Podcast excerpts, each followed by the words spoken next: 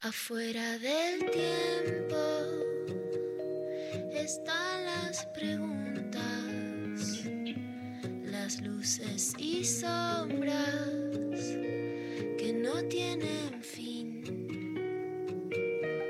Ahí en la frontera están las señales, besando los bordes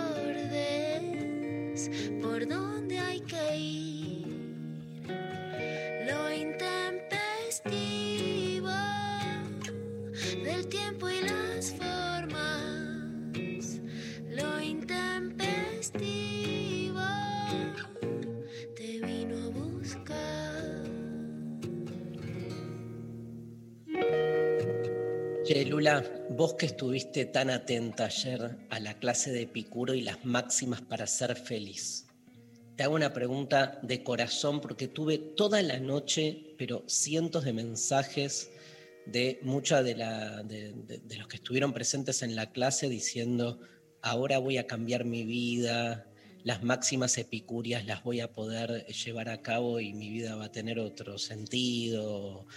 Este, y yo tengo la sensación exactamente inversa, que es que tantos años haciendo filosofía, pensé que Epicuro me lo sé de memoria, lo expliqué, o sea, hace 25 años que doy esa clase que vos escuchaste y, nunca pude.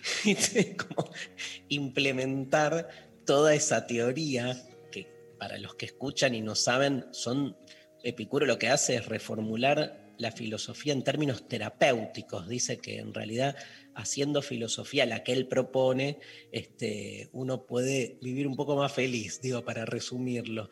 Y mm, no te digo que soy infeliz porque no lo soy, y, este, sí, digamos, está, está dura la cosa, ¿no? Este, pero viste que todo el resumen de la teoría epicuria este, dijimos que se puede condensar en una frase que es que no duela, ¿no? Que no duela. Y la cosa duele igual. Entonces, no sé si o Epicuro quedó viejo, o la filosofía no sirve para nada, o es todo paja y al final el movimiento pasa por otro lado. ¿Qué dice mi amiga? Bueno, yo por supuesto me enteré de toda la teoría de Epicuro ayer con vos y ahora te voy a dar lecciones de Epicuro, ¿no? Esto es, esto es el periodismo, eso es la filosofía. Yo lo que te diría es que con lo poco que sé de Epicuro en 24 horas, no te diría que no aplicas lo que dice Epicuro. Ah, mira. Huir, huir del dolor. Yo que me anoté acá en mi cuaderno, se lo voy a mostrar a la audiencia porque me gustó. Ay, Me lo anoté porque leí también, me encantaron unas frases de Tomás Balmaceda que cumple 40 años y dice 40 cosas que aprendí, está en Twitter e Instagram, están buenísimas, pero yo lo hago así. Si yo algo me gusta, lo tengo que escribir. Claro. No importa que después no lo encuentre. O sea, si está escrito, queda. Bueno, dice, huye del dolor. ¿Vos dirías que no huiste del dolor en tu vida?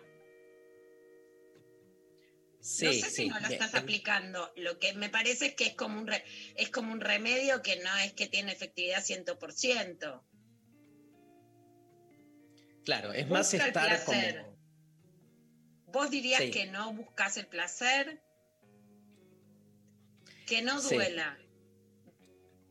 Bueno, uno lo intenta. Después lo que me parece que dale, Epicuro, bueno, hay cosas que duelen igual. Obvio, obvio. ¿Y cómo te pegó la clase? Muy bien. Me encantó la clase. Ya te lo dije que me gusta tu estilo pedagógico, o sea, sentir que uno aprende algo en este momento es muy, es, es muy nutritivo. Y la verdad es que me gusta un poco de serenga positiva. Me levanta. Claro, porque te preguntaba más que nada porque mucha data hubo, también mucha data histórica de, de comprender el, el- el helenismo, el movimiento, digamos, la, la época griega donde surge Epicuro. Pero además de todo eso, es como, este, te pregunto específicamente... dice. Dice La- Sofi que aprende un montón, la tenés. Sofi googlea, dogma, viste, la, la tenés ahí. Pero sobre todo porque Era más fue- fácil, era una que sabíamos todos y parecía que era muy complicada. Yo Taraxi igual no me voy a acordar, yo que tengo mala memoria. Em, necesitamos un poco más de ataraxia, Lula. Para decírmela de vuelta, porque las palabras... Ataraxia, ataraxia es imperturbabilidad del alma. O sea, ah, bueno, soy todo lo contrario, soy todo lo eso. perturbada del alma. Ausencia de, turbación. No, pero te preguntaba porque, viste, eh, hablar de, estas corrientes es como llevar la filosofía a otro lado. Uno está más acostumbrado a Nietzsche, Marx, a los filósofos contemporáneos, y si vas a los griegos, a los esquemas como más metafísicos, como el de Platón y no sé qué.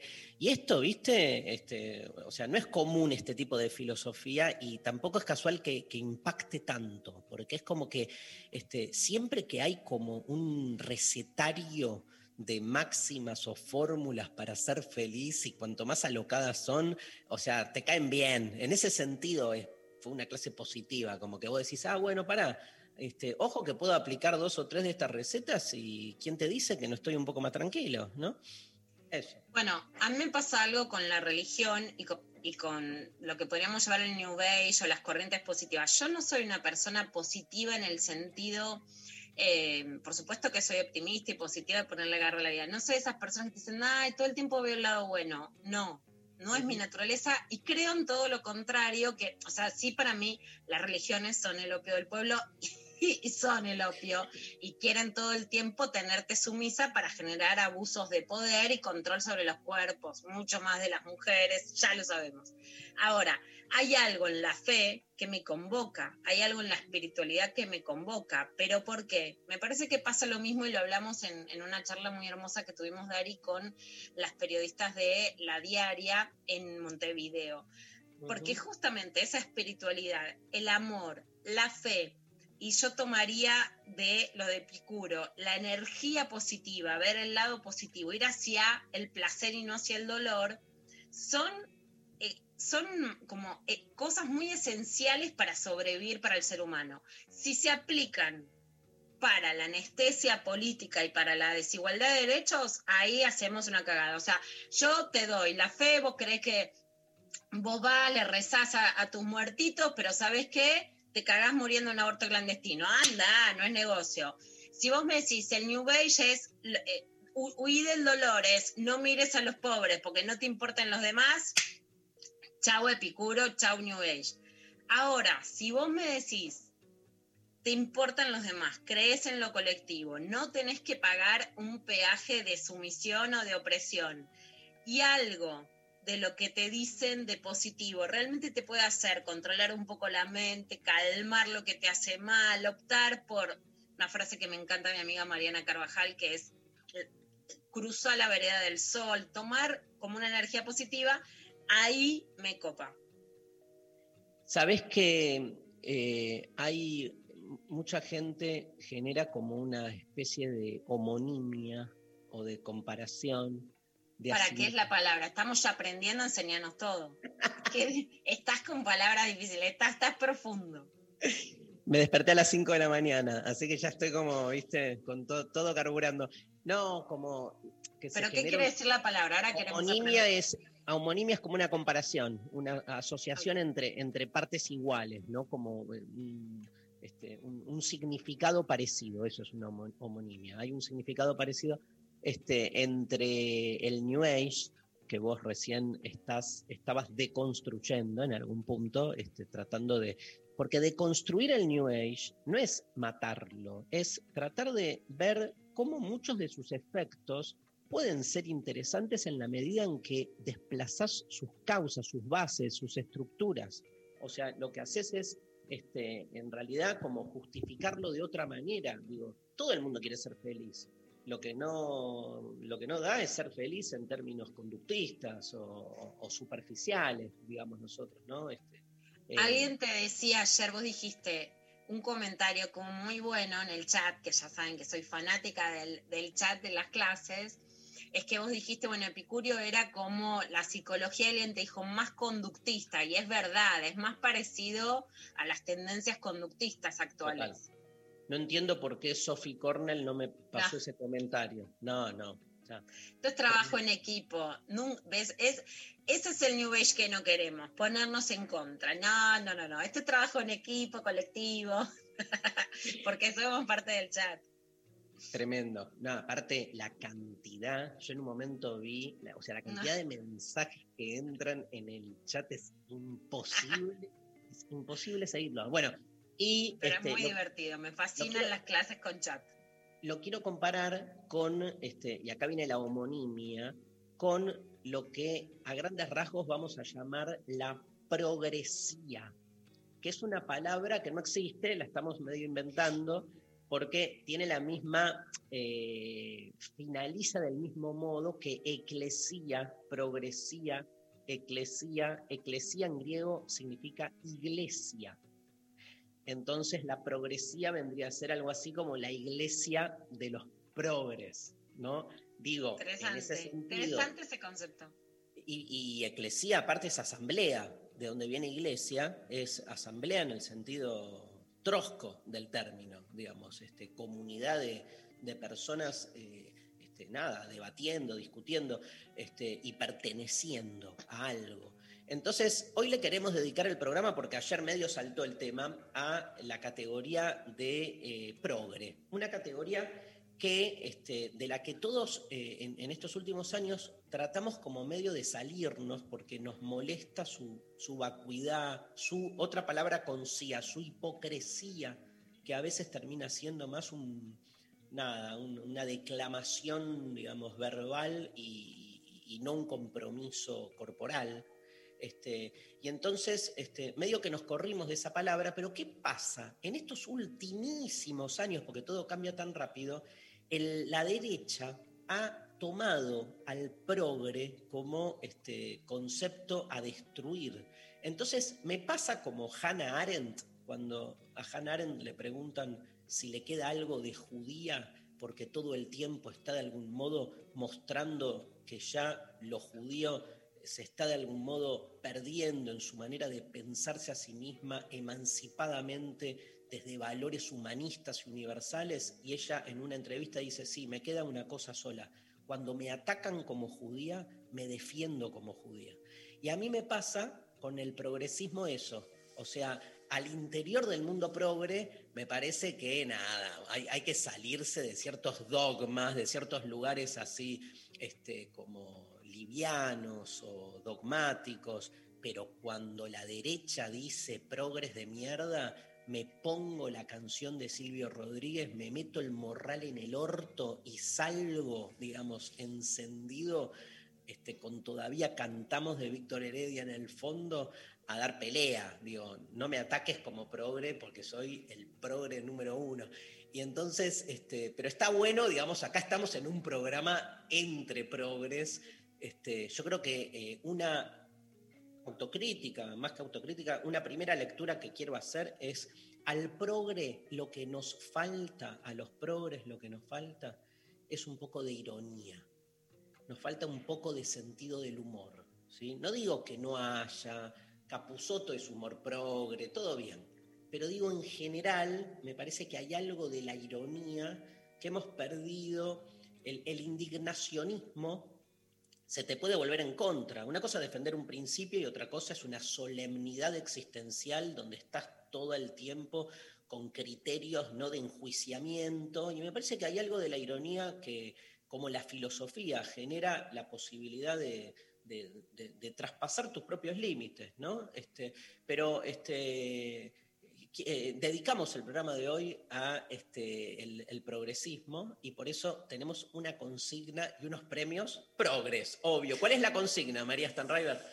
Bueno, ¿qué tal? Buen día, ¿cómo andan? Em, sería algo así como, ¿en qué cosas o en qué momentos te sentís progre? ¿Qué cosas decís que son progre? ¿Cómo? ¿No? ¿Va por ahí? Obvio, obvio, porque ayer tuvimos tantos mensajes progres que no podemos este, no hablar de esto. Este, Lula Pecker, ¿cuándo, ¿cuándo sos progre? ¿Cuándo soy progre?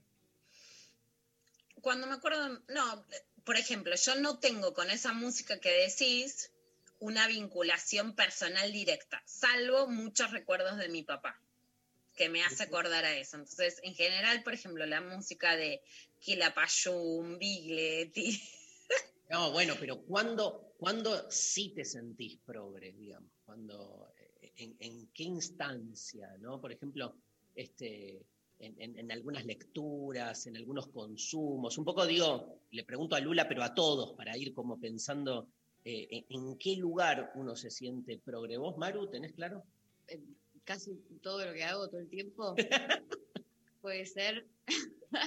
o sea, claramente hay consumos que no entran dentro del, de la- del espectro, Obvio. del espectro progre. No somos tipo, 100% progres. Y, Eh. y por eso nos acusan de hippies con OSDE a muchos, ¿no? Este, en esa línea. Pero Hippie conoce es un término que se instaló hace Durísimo. unos años muy duro. Eh, no, todo lo que es consumos culturales eh, en general, ¿no? Todo lo que lo que viene también desde, no sé, de, el kirchnerismo primero, ¿no? Como digo, todo lo que me parece reivindicar Canal Encuentro, eh, salir Paca, paca, paca. paca, hay algo de todo eso que, que- identitario eh, que me parece que, que ayuda, después. O sea, poner que, que todo el día en la pantalla de tu televisor esté prendido la señal de Canal Encuentro, eso es, de, progre. Es de progre. Este, claramente. Yo no. Yo todo el día quieren que le digan mi lista de culebrones colombianos. Estoy con la ley secreta. Estoy con la ley, estoy- ya estoy con las agentes de inteligencia, ya estoy con el Mossad, con la CIA colombiana, ya estoy. Remera de samba, dice este, claramente eh, Pablo González, es de progre. Ser, este, ser Pablo González es, Sí, es progre, claro. en- en su Pablo se hace de- el conurbano. Pablo te corre, yo no soy progre porque vivo en Loma. Pablo te corre con que él cruza el puente. El puente ¿A dónde nos llama la gente? Uh, ¿Cómo para- corren los del conurbano? Eh, vos sos porteño, sos progre. Bueno, hay algo de progre de también como de, de entrar en ciertas formas de hablar, ¿no? Sí. Yo creo dos cosas, ¿no? Que lo progre como progre quedó evaluado primero por la gestión de la alianza y del, freca- del, fre- del fracaso del frepaso, ¿no? Fre- frecaso. Quedó evaluado como una idea de que no iba a ningún lado, ¿no? Sí, estoy muy en contra, que es algo que está muy en alza de... eh, vos decís que te importan los pobres, pero viajaste a España, te compraste una remera, tenés un iPhone que el otro día pasamos, eh, que, estaba, que estaba Mari, el discurso de Iñaki Errejón de Podemos en contra de la idea de correr. Y yo creo que esa sí es una idea a la que me opongo y que ahí me pongo la camiseta progre en qué sentido. La clase media no es solo una cuestión de cuántos ingresos tenés, que de hecho cada vez está más devaluado y la Argentina va a un sesgo de clase más parecido a lo que siempre fue Brasil y el resto de América Latina en cantidad neta de ingresos. Pero que sí hay una cultura de clase media que es que aunque vos puedas tener un poco más que los que son más pobres y eso te da acceso a algunos al- algunas pautas culturales, por ejemplo, viajar, por ejemplo, comprarte una pilcha, ¿no? Vos lo que querés es que haya más igualdad. Y ese ataque a qué decís vos si tenés un iPhone, en realidad, para mí ahí hay algo muy nefasto, que ahí sí es como decís vos, por reacción, ahí me pongo toda la camiseta de progre, porque ahí ataca a un núcleo que justamente pudo ser formado, intelectual, y aunque no hayas hecho la universidad, porque po- digamos, hay muchas cosas en las que, y muchas personas que, que no es por academicismo, sino que por justamente una cultura popular de lecturas, bueno, mi lugar más progre, ahí están, o sea, que es las venas abiertas de América Latina, el domingo me lo puse a leer, Eduardo Galeano es todo mi permitido de, de Por intelectuales. ejemplo, o sea, el, eh, el consumo de ropa Sí. comprada en, este, en la quebrada de Humahuaca, pero ropa, digamos, que uno sabe que está industrializado lo artesanal, porque te das cuenta que, viste, no es que es ropa artesanal, sino, y uno va y después se la pone, es de progre, claramente. Digamos, O sea, hay- mis hay- bucitos de, que compré en el norte son de Son de progre. progre. Sí, bueno, pero digamos, este, eh, porque hay también un- una estética progre, digamos, que ahí es donde más, a la derecha lo que más le molesta, porque este, la derecha lo que te sale a pegar es, en, como decía Lula recién, es en una especie de coherencia absoluta, donde entonces si te pones un, un, un. Bueno, pero por este, ejemplo, ayer se vio, Mari a lo mejor lo vio, el video de Wanda Nara comprando en Gucci con Sol Estebanés diciendo eh, que el tapadito diga Gucci, porque si no me lo compro en Zara, ¿no? Para nosotras llegar a Zara es muchísimo. ¿No? Bueno, esa idea es la idea de no quiero tener tal tapado que me gusta, que a mí de hecho me encantan los tapaditos, ¿no? Además está Oh. decir, es uno de mis fetiches que más me gusta. Entonces, por ejemplo, cuando viajé me traje un tapadito que está en el video de la deseante, que es un peluchín que este invierno de cerro no lo puedo usar. Dani, en una charla que, que vamos a dar, te aviso que vas a tener que ir conmigo con un peluche de todos los colores, que es de película de Almodóvar, que fue mi regalo de cumpleaños. Te Escúchame, vas- te voy a nubilar la vista. ¿Qué es lo contrario a ser progre? ¿Ser de derecha? ¿Ser reaccionario? La derecha chica está de moda ahora, que es el cinismo a lo progre. Ser cheto, claro, pero hay un cheto nuevo Hay cheto que progre. es la derecha chic. Entonces, ¿qué usan? Gente, no hay cheto progre, como algunos que, o sea, como el cheto que no es tan cheto, un cheto que quizás Sí. tiene algún otro, un cheto que va y se hace el cool co- siendo progre, como yo conozco una gente que es así. Pero, ¿entendés? a ver, ¿cómo se hacen los progres, estudian eh, psicología en universidades privadas y se hacen los progres de, de- y con ciertos consumos culturales y salen a marchar a veces con por, Pero, de a ver, un- feminismos un y progre- no sé qué, pero después son rechetos, se van a comprar a Zara, se Pero van un a no sé progre no es una, no es un, el progre no es este, eh, de- no es popular, puede tener consumos populares, pero a mí me ha- digo los ruidos que hacen estas definiciones y etiquetas. O sea, ¿el progre no va a la, a la escuela privada? No, sí, va. Hay un montón de escuelas privadas que son reprogres, digo, porque justamente Sí, sí. producen un tipo de consumo. A mí me parece. Pero que... el cheto cheto Sí. El No, cheto cheto va a las privadas, pero quizás eh, No a las privadas es ir a progres. estudiar eh, cosas que, no sé, ¿entendés? Para mí hay algo de, de- el, el cheto, pro- hay un cheto progre que también elige estudiar algo dentro de eso como un poco más piola, social o de esa onda, que también después va y, y- y también, qué sé yo, eh, eh, se- es feminista y sale a, a reivindicar cosas eh, Claro. del bien, digamos, pero no deja de Es que el feminismo, cheto, le, pregunto a Luciana Pecker, el feminismo, digamos, lo, ¿podemos decir que apoyar la, la- la gesta feminista es de progre o se puede no ser progre y ser feminista? Qué raro, ¿no? Este, pero, porque ahí es como que se abren vías. es un, es un enredo, pero por lo menos yo lo que te puedo decir desde mi experiencia directa es esto. En realidad el progre era muy machista y yo creo que lo sigue siendo y lo que vengo hablando todo el tiempo es que el progre es más machista y de hecho los medios progres, ¿no? Característicos y emblemáticos, las marcas progres yo creo que han ejercido más machismo que los medios de derecha. Yo creo que el feminismo hace, un, digamos, yo vengo de, de- de muchas situaciones de familias progres y no solo personales en donde tenían un discurso pero en su casa hacían otra cosa. Situaciones muy graves de personas con un discurso de UNICEF y pegarle cachetazos a, a sus hijas y yo estar llamando a la policía abajo. Esa fue mi adolescencia.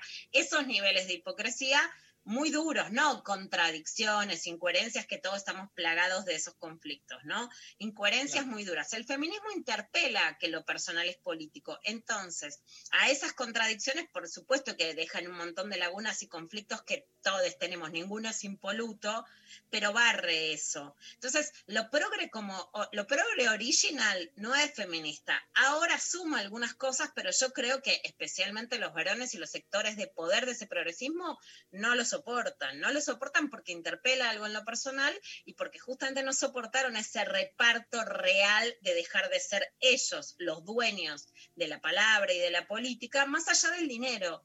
Sí, y de hecho creo que es un esquema que genera un tipo de machismo que es muy latinoamericano y muy sudamericano, sobre el que creo que hay que indagar más. Porque no es solamente el conflicto de a ver cómo reparten cuánto ganan o a ver cuánto reparten, eh, a ver si son violentos o no en un sentido clásico. Creo que hay un machismo argentino que es que no han soportado el protagonismo cultural de las mujeres. Y eso Claro. no es un valor, así como la clase media no se define solo por su nivel de ingresos, o sea, por cuánto dinero gana, sino por muchos valores culturales.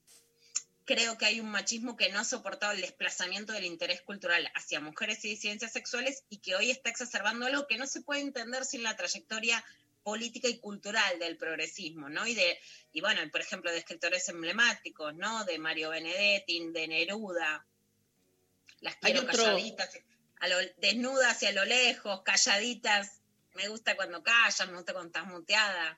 Tremendo, tremendo. Hay otro, hay otro, otro corte en la línea que decís vos también que tiene que ver con el peronismo, ¿no? Porque también hay un peronismo progre, claramente, y hay un, un peronismo reaccionario, pero ultra reaccionario, y bueno, y al interior del peronismo hay como una necesidad de reivindicación del peronismo progre, entonces tenés la línea Scalabrini Ortiz, John William Cook, el evitismo, ¿no? Que, Jaureche.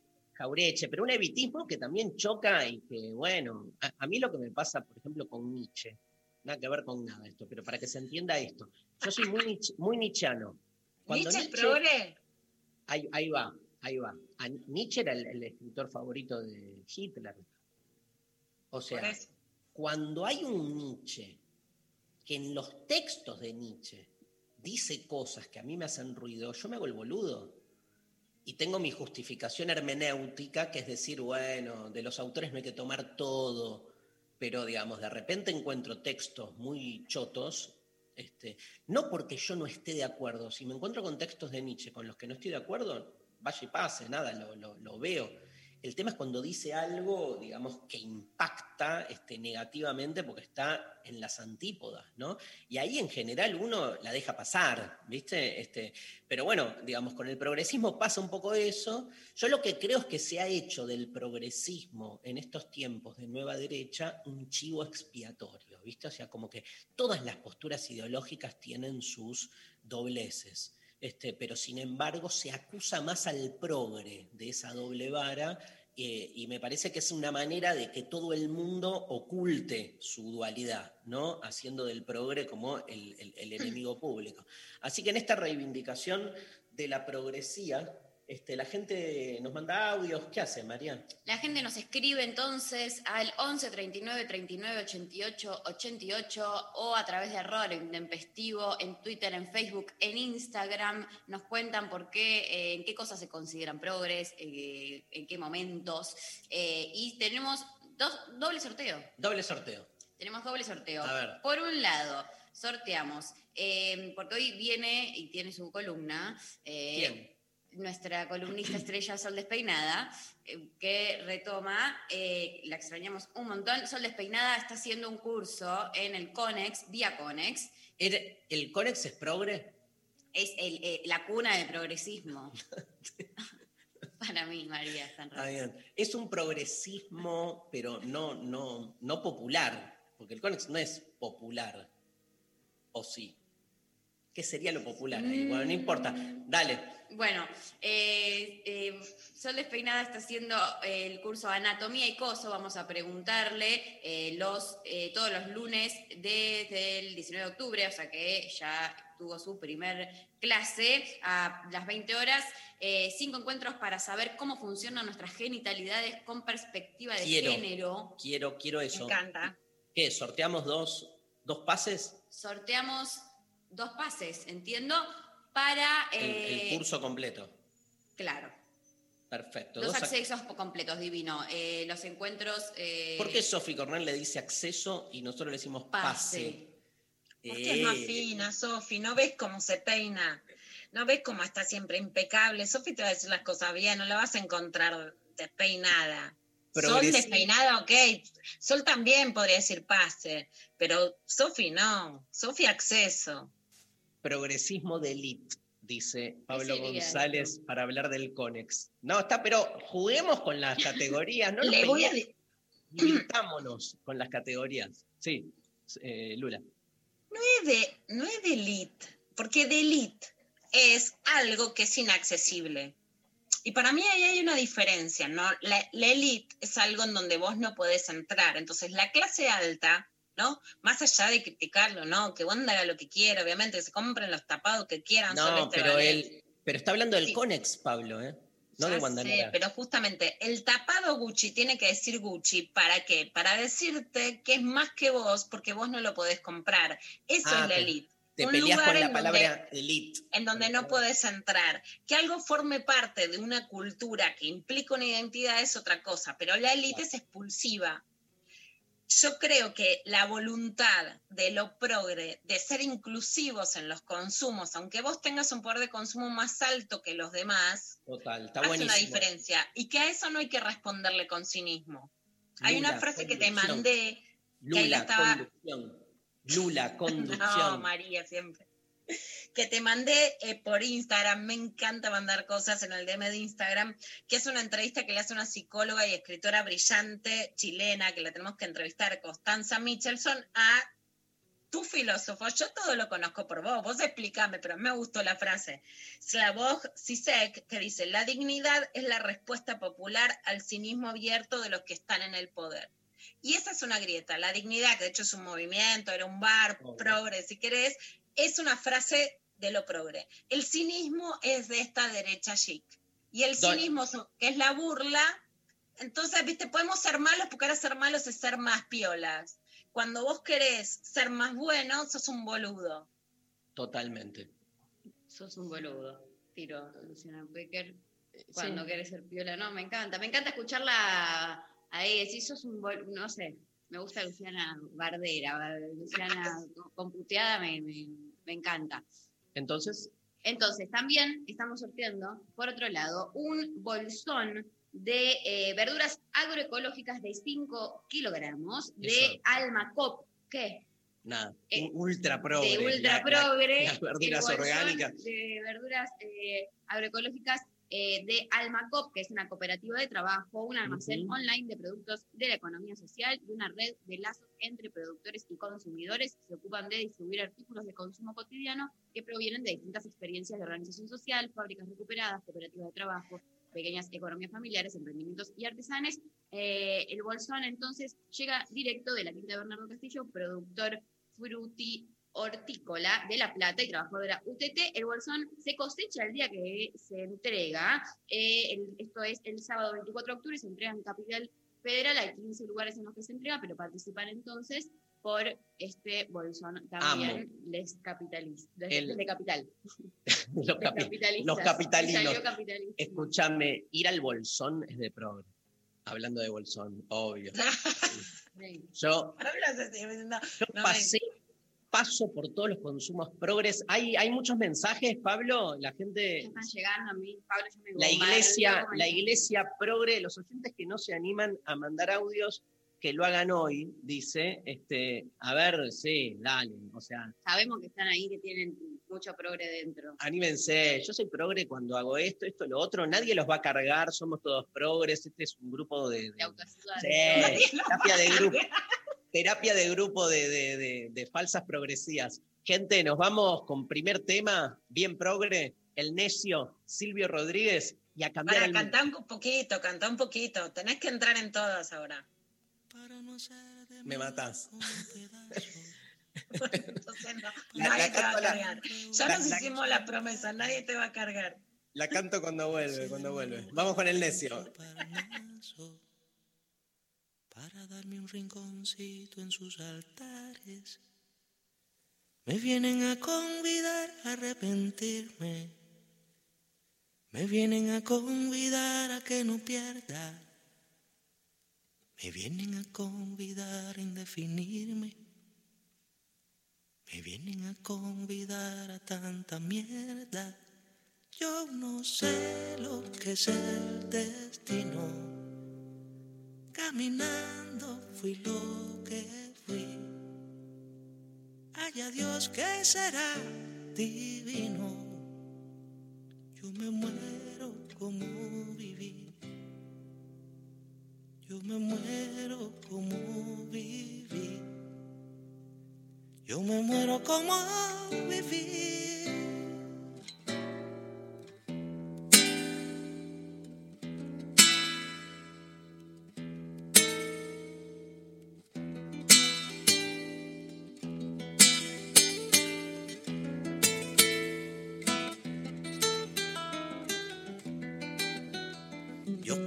Seguir jugando a lo perdido.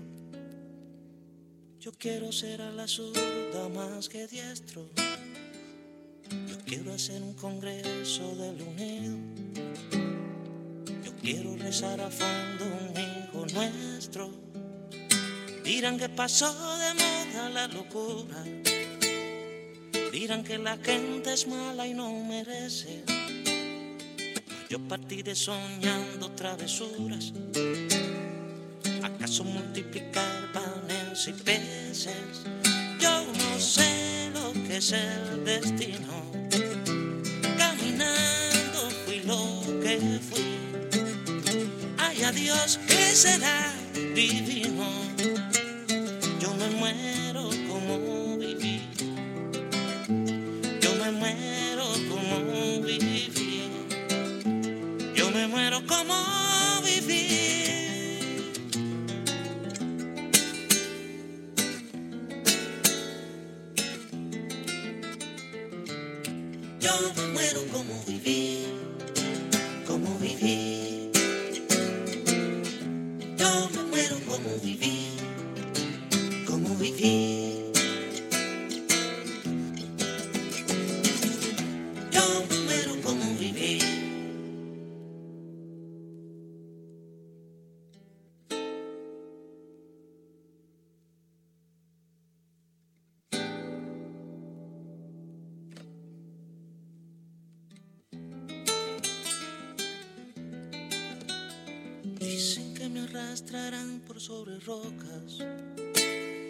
cuando la revolución se venga abajo, que machacarán mis manos y mi boca, que me arrancarán los ojos y el badajo.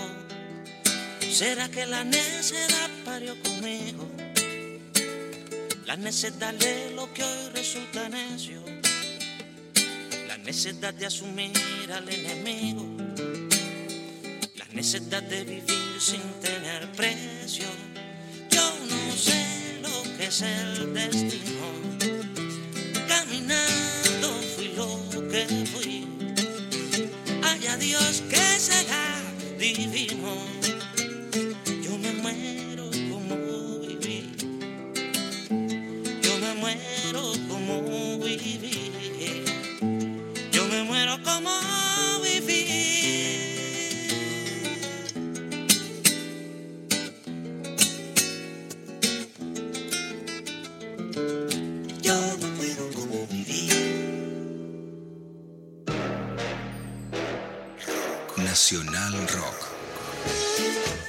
La soledad de estar acompañado.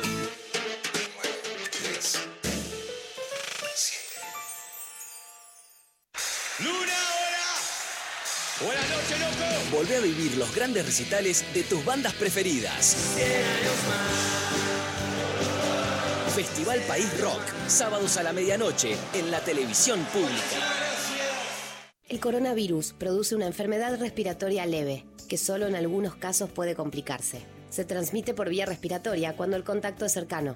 Para evitar el contagio hay que cubrirse la boca con el pliegue del codo al toser o estornudar, lavarse las manos, usar alcohol en gel y mantener ventilados todos los ambientes. Ante cualquier duda, es importante no automedicarse y consultar al centro de salud. Para más información, entra en www.argentina.gov.ar o llama al 0800-222-1002. Ministerio de Salud, Argentina Presidencia.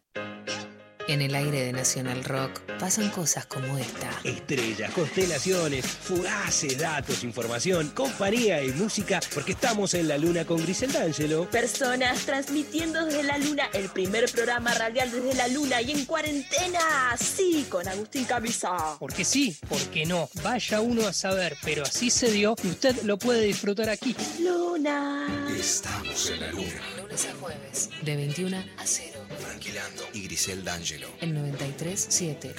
Nacional Rock. Que salga la luna. Lo intempestivo. Lo intempestivo. Hasta las 13.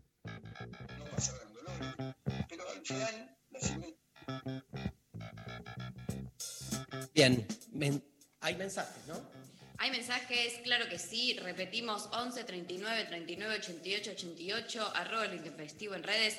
Nos dicen por WhatsApp, me siento progre cuando voy a talleres de poesía y me encuentro con personas y toda su diversidad. Amo esa gente rara, entre comillas, nos pone, jajaja. No creo, como dice Darío, que haya menos humor o seamos más solemnes, al menos no es mi experiencia. Vino, humor, amor, ironía y política. Amé. Gracias, totalmente. Le agrego yoga, ¿no? Es muy progre. Es de progre. El mundo yoga. No está reservado para el progresismo, pero el progre, el progre trabaja con su cuerpo en términos no hegemónicos. O sea, el progre no- Claro, no, no no está. va al CrossFit. No, no. O si va, va, pero digamos, este, como algo secundario. Digo, este, va primero a una búsqueda. Expresión corporal era muy de eso. Yo, vos sabés que nunca le enganché al yoga. La expresión corporal, odio el momentito. Hay un lugar que era como así como, toquemos, no, sintamos, no, no, no vengo a toquetearme una clase de gimnasia, vengo a levantar el culo. Cambiemos la perspectiva, que me toquen otros y no nos toquemos en la clase de gimnasia. Tenemos que, por favor. tenemos que inventar. Agarrá de las manos a tu compañera, no, tengo que estar que mirando con... inventar- Tenemos que inventar como un post-progresismo, ¿entendés? Como una cosa así, no sé, hay que inventar algo. Más, María. Eh, nos dicen, ¿lo opuesto a ser progre es ser trosco? No. ¿Trosquear al iPhone, trosquear a Sara, trosquear al hippie con Osde? Preguntan. Yo creo que no, no, el, el- el progre tiene un corazón trosco en algún lugar, lo que pasa que tiene un corazoncito trosco. Haciendo una mezcolanza. Todo, entra todo. A ver, pasame un audio para, para, para esclarecer un poco todo esto. Progre, soy a la hora de elegir escuchar este programa todos los días, de comprar los tickets para las clases de Darío y de seguir a todos de la producción y de este programa por las redes. Creo que eso es lo más progre que tengo. ¿Cómo será el re- te dan con tu medicina, ¿para qué le pediste? La ¿Cómo será? Pero yo tengo un orgullo de ser progre, me encanta, lo defiendo. Este, hoy más que nunca, yo creo que hoy más que nunca hay que embanderarse en el progresismo.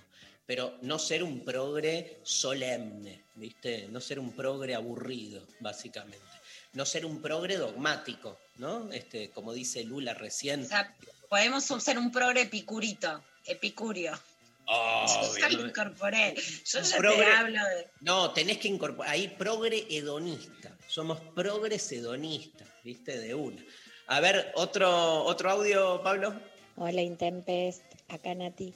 Eh, mira, me siento progre y a la vez. No sé cuál es eh, la, frontera entre una cosa y la otra, pero por ejemplo, en cuanto a las prácticas, me gusta mucho el consumo de música popular, eh, bueno, la- haber ido a las facultades sociales, el irme al río con el mate y un libro, el pasear por las ferias, odio los shoppings para meterme, excepto a- para algo específico, eh, en, en la manera de vestir y de tener mi, mi- departamento también, mucho multicolor, eh, me encantan los saumerios, la- los aromas y esas cosas.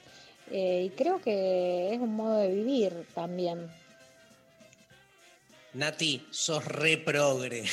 todo, todo lo que dijiste, pero todo entra en el diccionario del progresismo tradicional. Me encanta la relación con el shopping. Me parece que es un poco así. El progre va al shopping o bien siempre se justifica diciendo voy por algo específico. ¿no? Porque no, no asume que le puede gustar ir al, al shopping, o va al shopping diciendo voy a hacer una intervención antropológica, ¿entendés? Como a ver, este, entonces, bueno, nada, todo bien, No es mi caso, no es mi caso. Otro, otra tachada de. Está bien, pero no, no, todo bien. Estoy diciendo en general, Lula, este, y tomando lo que dijo Nati, en realidad, que dijo que va al shopping en, este, solo en casos específicos. No, porque vos sabés que hay, justamente, ¿no? Cuando, viste, Feynman ataca, por ejemplo, a Nancy Dupay y a- Pablo Echarri por haber viajado a España, o la atacan a Julia Mengolini. Bueno, ¿qué se viste Julia, más allá de que está comprando en ferias, qué sé yo? Pero Julia es nuestra fashionista, ¿no? Por excelencia. Es increíble cómo se viste, ¿no? Y la atacan porque tiene un iPhone. ¿No? Entonces hay un ataque muy fuerte entre que te guste, más allá de que sí puedo preferir el cielo abierto, lo autogestivo. De hecho, ahora me parece que Instagram permitió una cantidad de consumo sobre diseño y comida que están alucinantes porque salís básicamente de la tercerización del shopping en el sentido de la explotación. Pero en el, en el hecho de hacer shopping, o sea, de poder consumir, la demonización es, si a vos te importan los demás, no te tiene que gustar un teléfono, viajar, la pilcha, etcétera. Y ahí es como, ¿por qué hay que pagar precios por querer un mundo mejor? ¿No? Si yo no quiero que se mueran todos y que suba la pobreza, entonces es como te tenés que autoflagelar. Esa es la idea que maneja la derecha todo el tiempo, señalando por qué tienen algo los que piensan en la distribución de la riqueza. Entonces, esa idea entre consumo personal y visión eh, política es una idea muy injusta, porque en realidad, digamos, se defiende que haya un sector de la clase media que puede ser más alto o más bajo con un, una cantidad de accesos a consumos como viajes, ropa, etcétera. Pero entonces los que son más garcas pueden querer que la gente esté peor y consumir todo. Y el que quiere distribución de la riqueza tiene que encima autoflagelarse y no puede consumir. Es una idea digo- que se generó en el imaginario muy fuerte en los últimos años. A todos nuestros oyentes progres, que obviamente son progres, entre otras cosas, porque escuchan este programa y porque vienen a nuestros cursos, escuchen a Luciana Pecker y van a disolver el sentimiento de culpa progre. Lo que está haciendo Luciana es deconstruir el lugar donde más nos duele a los progres, que es nuestro sentimiento de culpa. Así que la tenemos gratuita, atiende, consultorio abierto, deconstruyamos, vamos al shopping tranquilos, que no pasa nada, disfrutemos. Y no solo, Nati, para casos específicos, podés ir a pasear, no pasa nada. La Wanda Nara Progre, creo- yo voy con Mari, vamos a ir con Mari de compra, vamos a hacer el video, la emulación del video. ¿Sabes ¿Sabés qué? qué? No. ¿Sabes qué? Otra te voy a decir que es muy de progre, como el, progre en, esa, en ese sentimiento de culpa tiene una relación ambigua con el fútbol. Como que, digamos, es hincha de un equipo re grosso, pero en algún momento te va a decir, bueno, pero yo entiendo que el fútbol es una forma, es el nuevo opio de los pueblos, te lo tiene que meter en algún lado porque no termina de asumirse en ese fanatismo de un juego que está totalmente mercantilizado, es obvio. Y entonces, bueno, es un poco la misma matriz, ¿viste? Pero, hay yo muchos íconos. Yo creo que el de progre acuerdo con vos que hay que, su de acuerdo parte con vos de que hay macho que era el fútbol. claramente el sentimiento de culpa, porque eso es lo que más, digamos, impacta y molesta, ¿no? Bueno, ¿más mensajes, Maru? Como no, nos dicen acá por Twitter, eh, Diane, Sofía, hola, siento progre mi decisión de estudiar diseño de moda para consumir mi propia mano de obra en ropa mía y de mis hijes y obvio que me encanta el arte y el dibujo porque también son progre. Re, re. Amplio espectro, ¿eh? Es un amplio espectro progre. Eh, nos dicen acá también por WhatsApp, salir de analizarme cerca del Congreso, cenar unas porciones de parado en Corrientes y mirarme alguna peli de culto en el cine Lorca. Hermoso. Ya no. Ya nos quedó. sí, claro, nos dice mi plan de jueves en 2019 con una carita que llora. Y dice, ah, y previamente leía las recomendaciones de cine en página 12. Bueno, Leer Sí, página 12 leer de página es 12. muy progre, claramente. también. Eh, Tacuarita Azul nos mandó, vivo en un pueblo muy pequeñito al lado del río. Me siento progre cuando me encanta garcharme al palo- paleontólogo que trabaja en el museo del pueblo de al lado y a mi vecino pescador que también es albañil. Con uno aprendo los nombres populares de los peces y los pájaros. Con el otro aprendo a encontrar fósiles en las barrancas. Con ambos goce. Escuchame una cosa, Ah, no, yo también quiero ser progresivo.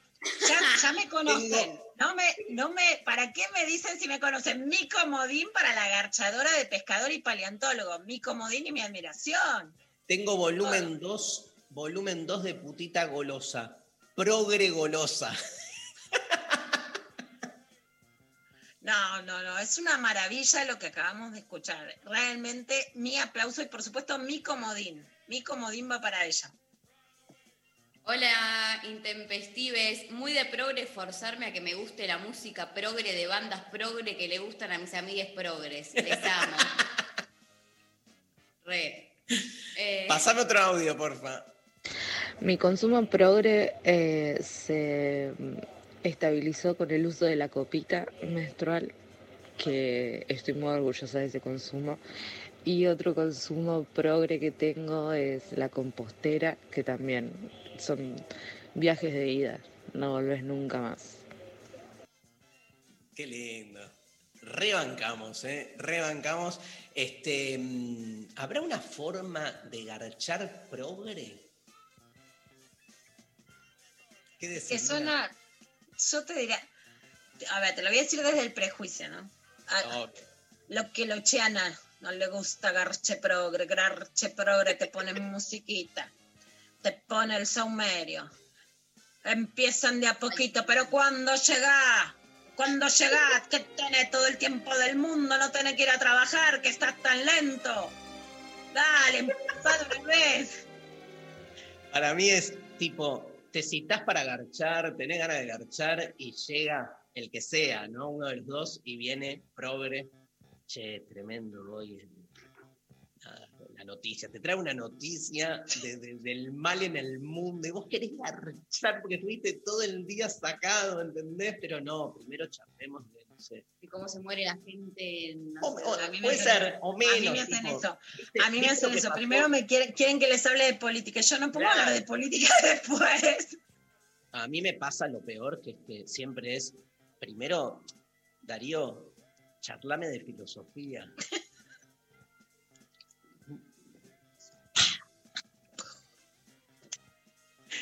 Va, nos fuimos a la mierda. Sí. Poneme otro, Pablín. Buen día, chiques. ¿Cómo andan? Bueno, yo soy progre porque eh, cultivo marihuana, milito el autocultivo y banco la legalización. También acompaño, obviamente, a las pibas en lo que es el movimiento, si se quiere, progresista más preponderante hoy en día con el feminismo, pero vamos por la legalización y despenalización. Es muy de progre el charuto. Sí. Muy, muy. Y la defensa, la Y el militancia. autocultivo, claro, y militarlo. Total. Bueno, último mensaje. Último mensaje. Por ahora. Hola, te amo, Pecker. Nunca conecté con yoga. Me hace progre sentirme putita golosa. ¡Vamos! Adi. Sí, re. Eh, hola, hacer pan de masa madre es progre. Gracias por la compañía de todos los días, Ana de Quilmes. Este, hola, intempestives. Soy Pau de Córdoba. Gracias por acompañar mis mañanas. Me siento progre porque pude reducir mi consumo de carne después de informarme sobre el tema. Vale aclarar que me encanta el gusto. Comía todos los días y soy progre cuando voy con mis frascos de vidrio a la dietética. El sexo Ahora. El otro día fui a comprar una, una ensalada. No, tráeme el tupper, pero vos te crees que yo no trabajo. Pasé de casualidad. El Hay una- sexo tántrico es progre. Acá me manda el productor, el productor Pablo. El sexo tántrico no es para lo que trabajan. El sexo tántrico, ¿qué es? ¿Cuánto tiempo tiene de, cuánta vuelta tiene mi oreja? ¿Vos qué te crees que yo Salió- soy Sting? Te salió una mezcla de Lucky Luciana con Luciana Peca. Se te fue como transformando una. La sangre tira, Darío, la sangre siciliana tira. Eh, vamos con la última canción progre de hoy. ¿Te parece? Acá el pueblo pide claramente Quilapayún. El pueblo unido jamás será vencido. El pueblo unido jamás será vencido. Quilapayún. jamás será vencido. El pueblo unido jamás será vencido. El pueblo unido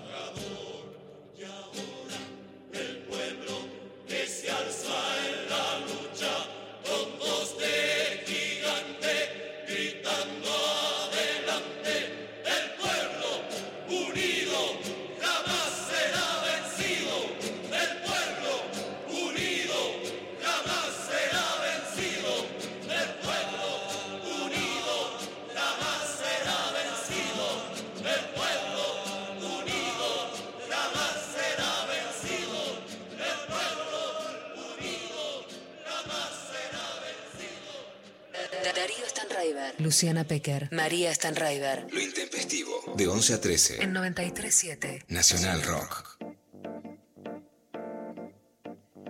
Largamos entonces con clava de noticias con Luciana Pecker. Ahí vamos con clavada de noticias y vamos a empezar con Mauricio Macri, que estuvo con Jonathan Viale. Algunos tweets muy graciosos ayer que decían: Mírame como mira Jonathan Viale a Mauricio Macri, ¿no? dando a entender una relación así de admiración profunda. Y un notición, que es el libro de Santiago Donnell.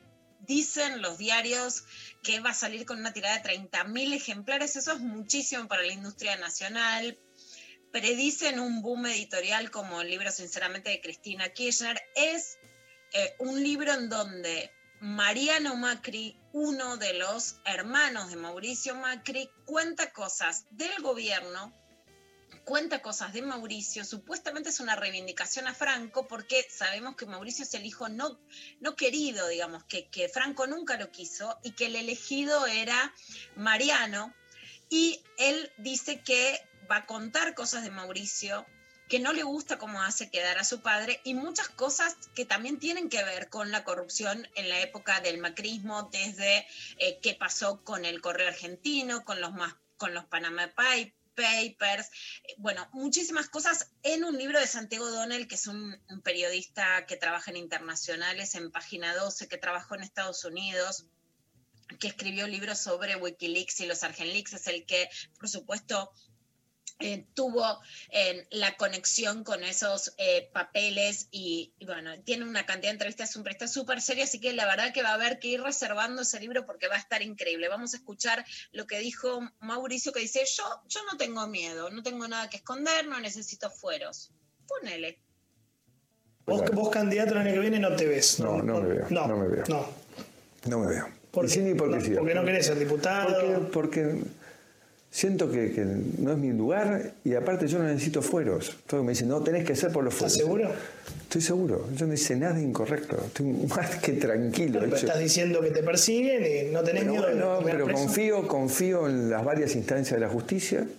A veces, obviamente, puedes tener un problema en primera instancia, puedes tener un problema, una causa arbitrariamente llevada a cabo sobre supuestos hechos irregulares en un distrito que no corresponde, como Loma de Zamora, con, con una encardona que hace cosas que no corresponden, un, un juez subrogante que se hace el distraído, o, o Padilla en Dolores, hechos que no pasaron en Dolores. Pero al final, las siguientes instancias lo van a, van a decir las cosas como son.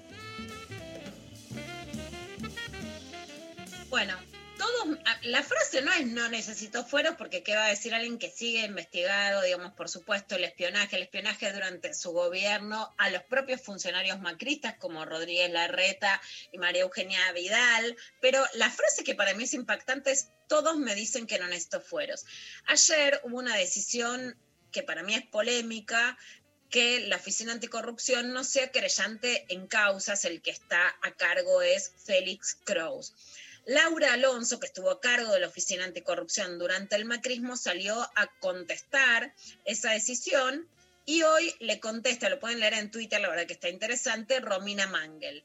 Laura le dice, no leíste nunca ni un informe, los datos nunca te importaron, solo opinión sesgada y chicanera sobre mi persona, buena vida. No leí, podrías asegurarlo, le contesta Mangle, dice, lamento que tu defensa sea intentar desprestigiar mi trabajo. Lamento que hayas vaciado la Oficina Anticorrupción, fuente inagotable de buena información cuando había interés en hacer lo que había que hacer. Sobre tu persona, nada que decir. Eso le contesta Mangel y la verdad es que la Oficina Anticorrupción durante el macrismo para nada fue un centro de investigación al gobierno.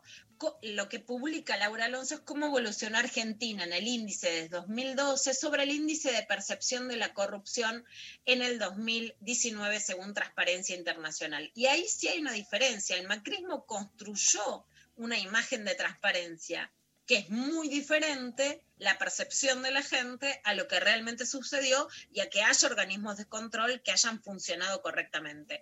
Si no funcionaron antes, no quiere decir que no tengan que funcionar ahora. O sea, yo creo que los organismos de control tienen que tener poder de creyente y si se está vaciando ahora la Oficina Anticorrupción, eso no está bien. Pero que el índice de transparencia muestre que la gente cree que el macrismo fue más transparente, no quiere decir que lo haya sido ni que su gestión en la Oficina Anticorrupción así lo sea. ¿no? Es una diferencia muy grande, pero que tiene que ver más con lo que se instala en la opinión pública que con la realidad sobre los organismos de control. Y ayer, en medio de un clima económico muy pesado, con el dólar blue aumentando, con notas que dicen que se está presionando al gobierno para que aumente el dólar oficial a 136, con el dólar blue a más de 180. Reaparece Domingo Cavallo en TN en el programa Solo una vuelta más de Diego Sejikman y el inventor del uno a uno, la estabilidad, pone el superajuste, el superministro de Economía dijo esto. ¿Qué desregularía usted en este contexto y condiciones de posibilidad? Todo, todo. Mire, lo que lo único que debería eh, quedar controlado por un tiempo, eh, hasta tanto mm, eh, la gente advierta que realmente las metas fiscales y monetarias que se anuncien son serias, es el mercado comercial para el dólar. Es decir, el, el, mercado donde los exportadores tienen que vender sus divisas los importadores comprar aquellas que necesitan para pagar y los que tienen deudas en dólares con vencimiento los próximos trimestres eh, y que fueron deudas adquiridas eh, con anterioridad a la imposición del CEPO, bueno, ahí les tienen que vender divisas. Pero ningún otro, para ningún otro uso tendrían que vender divisas en ese mercado controlado y dejar que funcione un mercado totalmente libre. Es lindo escuchar las, este, los consejos de Domingo Cavallo, ¿no? Nunca se nos había ocurrido, nunca se probó en la Argentina dejar el mercado libre, que el dólar valga lo que tenga que valer, ¿no? ¿Cuánto podría valer según el mercado y básicamente según los exportadores de soja, que además les bajó las retenciones el gobierno y que además están mejorando su cotización internacional por eh, distintos factores externos. Bueno, hay un tema que justamente tiene que ver con esa avidez de los sectores agroexportadores. Es un tema realmente apasionante y que tiene una raíz en un machismo estructural que la verdad se ve mucho más en las clases altas y en las clases bajas, que es el machismo de los hermanos varones hacia las mujeres, ¿no? Igual se vienen grandes peleas de hermanos, porque está por salir, como decíamos, el libro de Mariano Macri, de Santiago Donald sobre Mariano Macri, o sea, las grandes peleas de hermanos y está la gran pelea de Dolores Echevere con Miguel Echevere. Ella le donó el 40% de unas tierras que les corresponden y que fueron sacadas por Echevere y otros integrantes de su familia a un proyecto Artigas en el que está Juan Grabois para que se pueda hacer una siembra comunitaria. En el tuit de Gustavo Silvestre, el título es La reacción de mi hermano, que la fue a desalojar, es la de un cobarde. En TN el título es Productores de Entre Ríos marchan para sacar a los usurpadores de un terreno de la familia Echevere.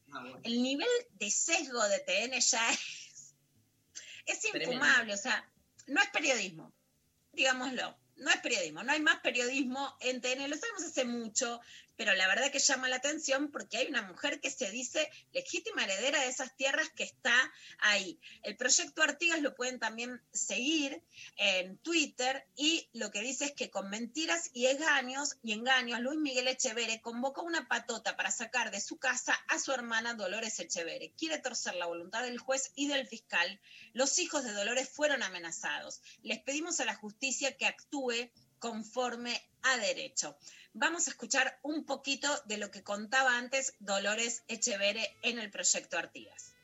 Hoy, luego de 11 años de investigación, denuncia e impunidad, creo que es necesario contar mi historia. Una historia que está atravesada por los crímenes cometidos por mis hermanos contra mí, pero también contra muchas otras personas víctimas del poder e incluso también contra el Estado. Mis hermanos son Sebastián, Juan Diego y Luis Miguel Echevere. El complejo entramado de actividades delictivas que voy a detallar fue desarrollado y sostenido durante décadas con corrupción, violencia e impunidad. Administración fraudulenta, evasión fiscal, lavado de dinero, explotación laboral y violencia económica a partir del despojo de mis derechos hereditarios. En nombre de nuestra herencia, hicieron todo tipo de actos de corrupción. Intenté buscar justicia insistentemente. Investigué, descubrí y denuncié. Un día conocí a Juan Grabois. Es uno de los pocos que se planta contra los que oprimen a los demás. Nos reunimos y conversamos. Juan me hizo muchas preguntas y me pidió pruebas. El caso Chevere está en sus manos y también en las manos de Proyecto Artigas, una estructura de trabajo que hemos conformado junto a abogados comprometidos, mujeres organizadas, grupos ambientalistas y productores agroecológicos. Juntos buscamos verdad, justicia y reparación. He decidido ceder el 40% de mi herencia para construir un proyecto agroecológico sobre las tierras que me corresponden. El proyecto comienza hoy, 15 de octubre. Hoy plantamos la primera semilla, en la tierra que soy propietaria por derecho natural. Quiero decirles a todas las mujeres y a todos los despojados, no tengamos miedo.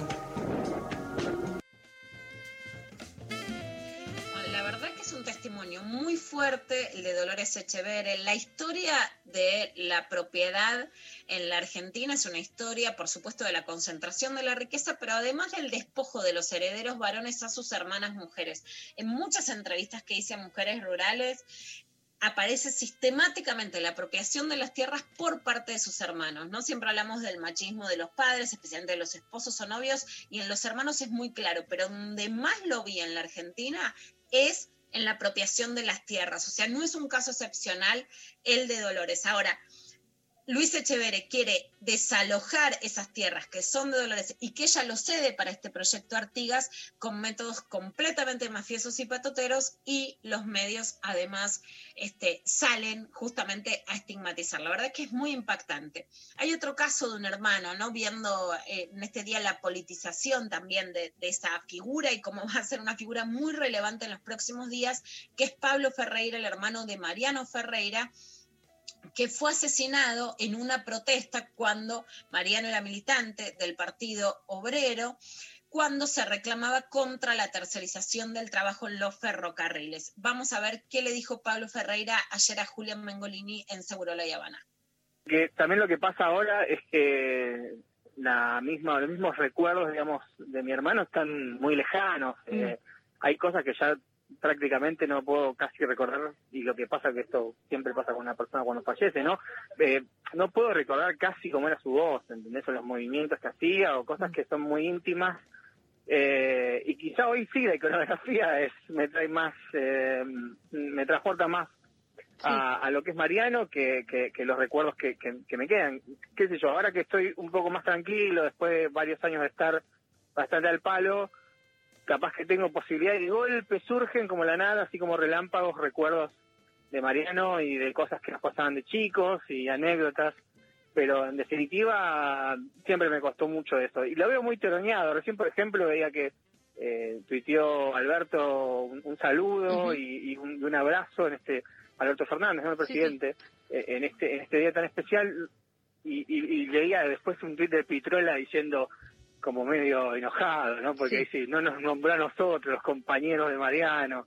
Hay que lograr sacarla de ese tironeo político, ¿no? Que a veces hay un tironeo por un lado, por otro, y sobre todo esto. La verdad es que me gustaría que sea más que eso y que sea catalizador de otras inquietudes.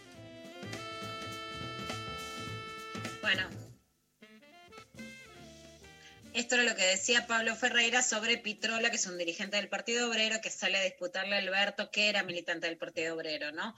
Más allá de las pertenencias políticas, y es un caso que marca un antes y un después, fue en el gobierno de Néstor Kirchner, Néstor marca que ese era un crimen que él no iba a permitir, ¿no? Ni en lo intelectual, ni en, ni en lo intelectual en el sentido de la responsabilidad gremial, en contra este tiroteo que termina con la vida de Mariano Ferreira y con la clara situación de desvalidez de los trabajadores tercerizados, en ese caso en ferrocarriles argentinos. Hay un caso que es histórico, que, que, siempre me interesó, igual que Teresa Rodríguez, que, que, fue una mujer muerta por la represión en Tierra del Fuego, que es el caso de Elsa Rodríguez, que en esa represión también queda con una discapacidad muy fuerte por la, por la represión. Y hay algo que a mí me conmueve mucho, se los cuento en una nota que se llama Un plan criminal que le escribí el 26 de noviembre del 2010, cuando fueron los hechos hace más de 10 años.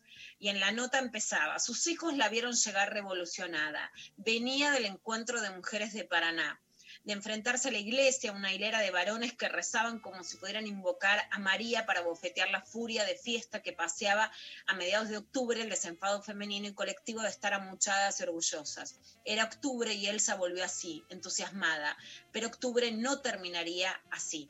Elsa había venido de Uruguay, parido siete hijos y conocía las diferencias de clase como empleada en, clase, en casas de familia. Esta es Elsa, que sigue viva, que tiene muchísimas dificultades, a las que ojalá se le pueda brindar más ayuda y que también formaba parte de los encuentros de mujeres y del plenario de trabajadoras. Vamos a escuchar qué dijo ayer su hija en el programa Pasaron Cosas con Alejandro Berkovich. Bueno, mi vida cambió un montón desde que le pasó esto a mi mamá. Eh, bastante cambió mi vida. Eh, yo soy una mujer que tengo dos hijos, tengo un esposo, este, mi mamá depende mucho de mí, de que yo la lleve a los médicos, siempre son de carne y de uña con mi mamá. Este, sí, la verdad que a mí me cambió un montón la vida. Un montón, me cambió, me cambió todo, todo, todo. Pero sigo luchando con mi mamá día a día. Estoy firme con mi mamá día a día. ¿Y seguiste el juicio de el juicio por Mariano, pero bueno, que también eh, fue por las agresiones a Elsa? ¿Se, ¿Sentís que se hizo justicia ahí?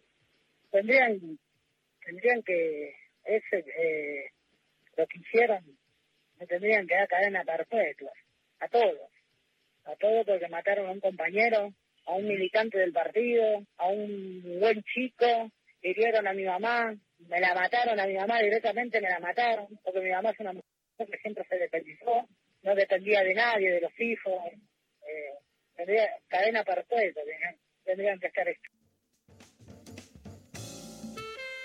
Bueno, esto es lo que decía Vanessa, la hija de Elsa Rodríguez, para, para recordarla, para ver si se le puede brindar más ayuda ante las dificultades que pasa por eh, ser víctima de esa feroz represión.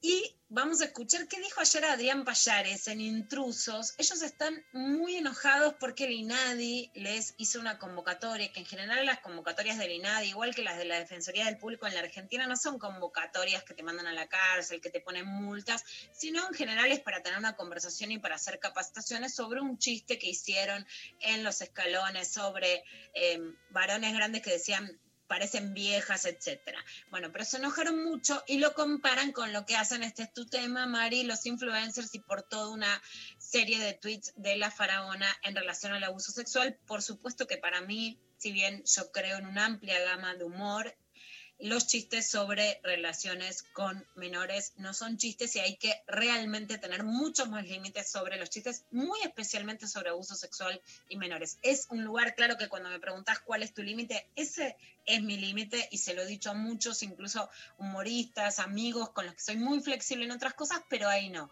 Ahora, sí me sorprende la respuesta de Payares atacando a la gente del INADI cuando por supuesto no hay regulación sobre qué se hace con las redes sociales y si la hay sobre la televisión.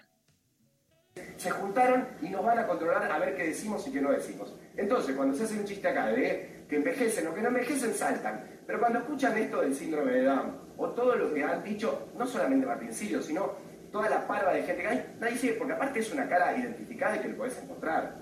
Pero como son inútiles, que no los va a contratar nunca una empresa privada, trabajan para el Estado y cobran para el Estado. Porque si fueran tan buenos, donarían sus sueldos. Y si fueran tan buenos, estarían trabajando en una empresa privada. Pero son inútiles. Contundente. No, bueno, ahí también está, Dari, lo que hablábamos antes, si fueron tan buenos donarían su sueldo. O sea, como que vos no podés tener una, eh, digamos, no podés trabajar en el INADI y ganar dinero, ¿no? Es, esa es algo que forma parte de, este preju- de estos prejuicios sobre lo que se considera progre.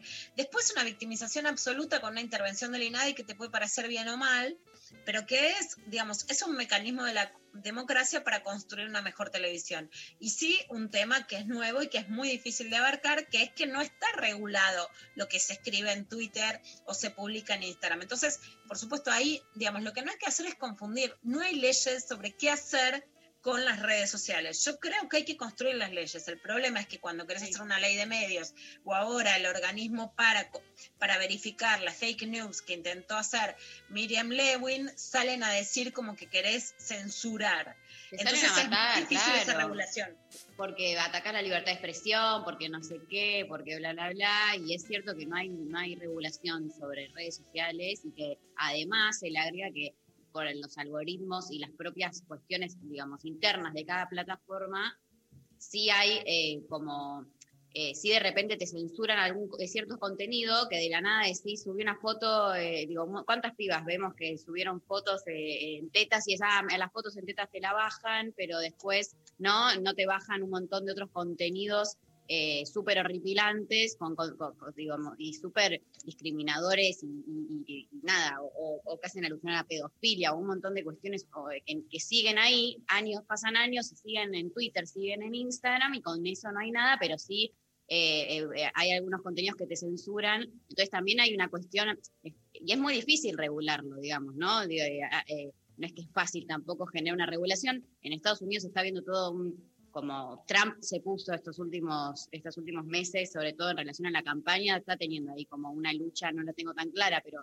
hay una lucha contra Facebook y contra Twitter, porque le- algunos contenidos se los censuran y algunos no. Y, y, digamos, no es algo solo de, de nuestro, de Argentina, ni, ni tercermundista, es una cuestión que, que se está ha- hablando, analizando ah, en todo el mundo cómo regular las redes sociales y lo difícil de- de- de cómo hacer que, que sea de la manera más justa posible y, y que no se permita cierto contenido, pero tampoco sin atacar, como dicen un montón, a la libertad de expresión y, y qué sé yo, no sé, es, es un tema muy, muy Siempre, complejo. siempre los, la discusión sobre los límites es una discusión compleja en el sentido de que no hay eh, una fórmula, ¿no? Eh, es un problema.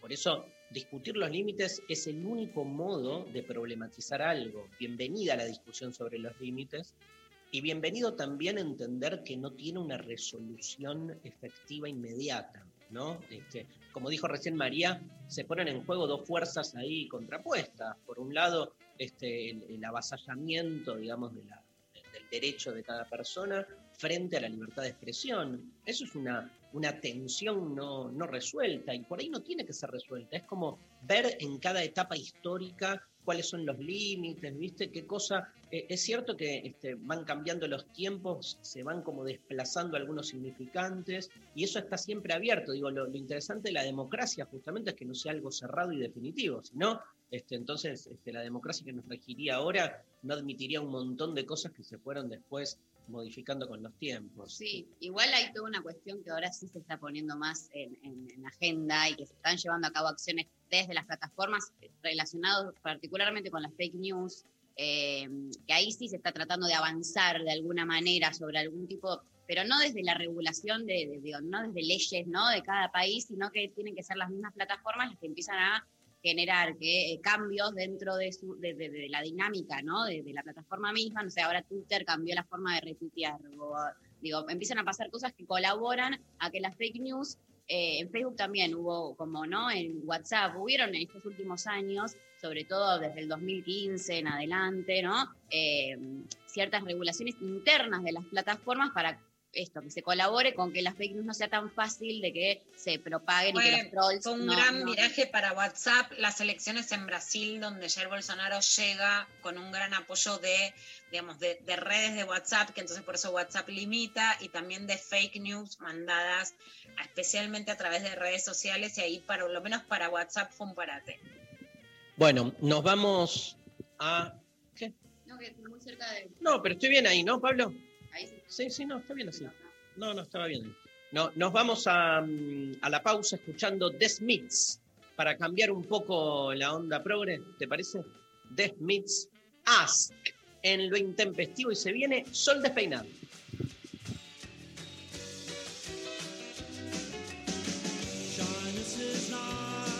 And shyness can stop you from doing all the things in life you'd like to. Shyness is nice, and shyness can stop you from doing all the things in life you'd like to. So if there's something you'd like to try, if there's something you'd like to try, ask me, I won't say no, how could I? Coyness is nice and coyness can stop you from saying all the things in life you'd like to. So if there's something you'd like to try, if there's something you'd like to try, ask me, I won't say no, how could I? Spending warm summer days indoors, writing frightening verse to a buck-toothed girl in Luxembourg.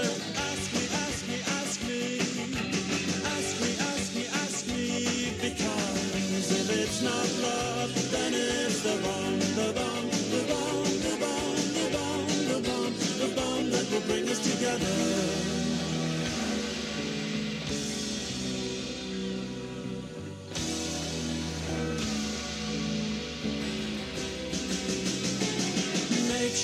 is a language, can't you read? Nature is a language, can't you read? So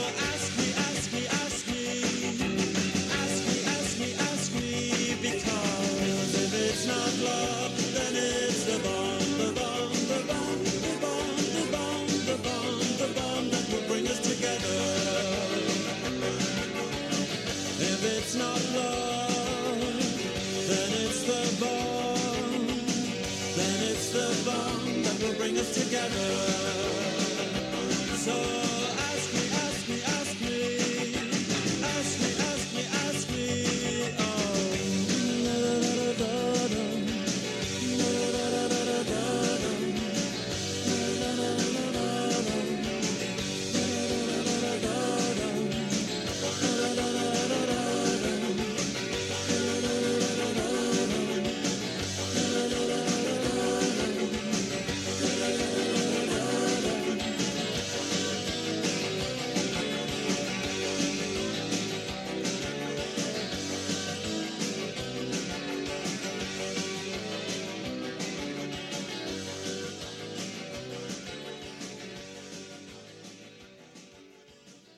Somos el ruido.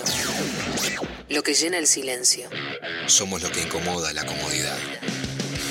Somos 937. Somos